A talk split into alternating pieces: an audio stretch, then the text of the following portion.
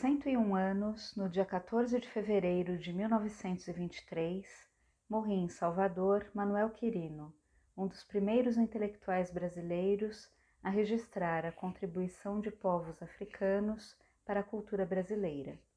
Seu trabalho antropológico e historiográfico vem assumindo maior visibilidade recentemente, pelo pioneirismo de seu olhar. Manuel Raimundo Querino nasceu no município de Santo Amaro da Purificação, no recôncavo baiano, em 1851. Ao se tornar órfão aos quatro anos de idade, quando seus pais morreram vitimados pela epidemia de cólera que atingiu a região, Quirino foi levado a Salvador, onde passou a ter como tutor um professor que muito o influenciou no interesse pelas artes e no estudo de filosofia e cultura. Após uma breve passagem pelo serviço militar, atuando no Piauí e no Rio de Janeiro, Quirino retornou a Salvador, onde trabalhou inicialmente como pintor e decorador enquanto estudava humanidades no Liceu de Artes e Ofícios. Na Escola de Belas Artes, obteve o diploma de desenhista. Quirino teve atuação de destaque ao se engajar na luta pelo fim da escravidão e do império, tendo grande participação em associações cívicas e políticas. Integrou a Sociedade Libertadora 7 de Setembro e assinou em 1870 o Manifesto Republicano. Esteve entre os fundadores dos periódicos A Província e O Trabalho, nos quais escreveu artigos combativos. Participou também do semanário Liga Operária Baiana, resultado da mobilização de trabalhadores urbanos, e publicou diversos artigos na Gazeta da Tarde. Em 1890, foi um dos fundadores do Partido Operário, chegando a integrar a então Câmara Municipal de Salvador.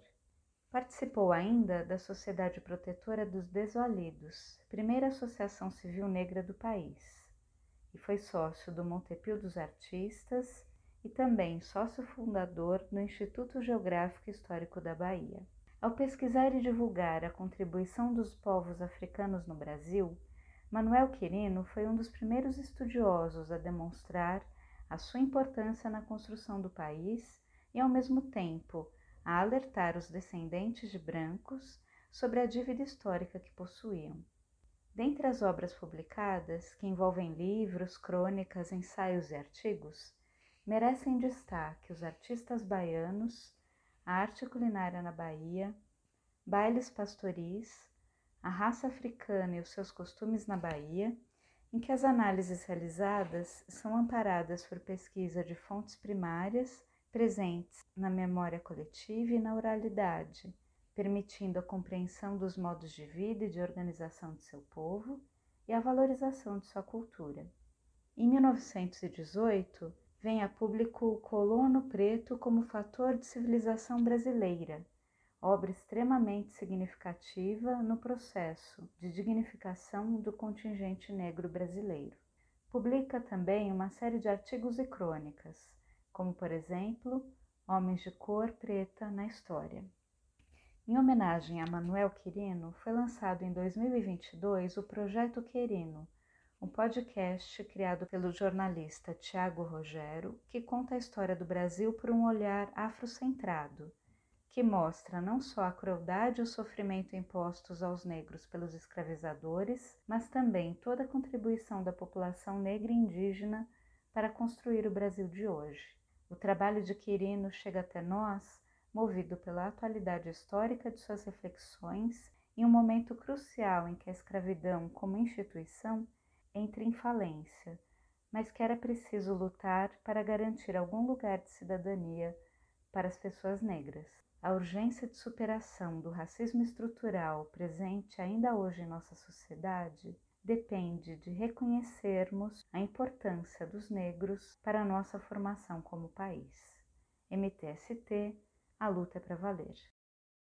Desde 1500 tem mais invasão do que descobrimento. Tem sangue retinto pisado atrás do herói, emoldurado.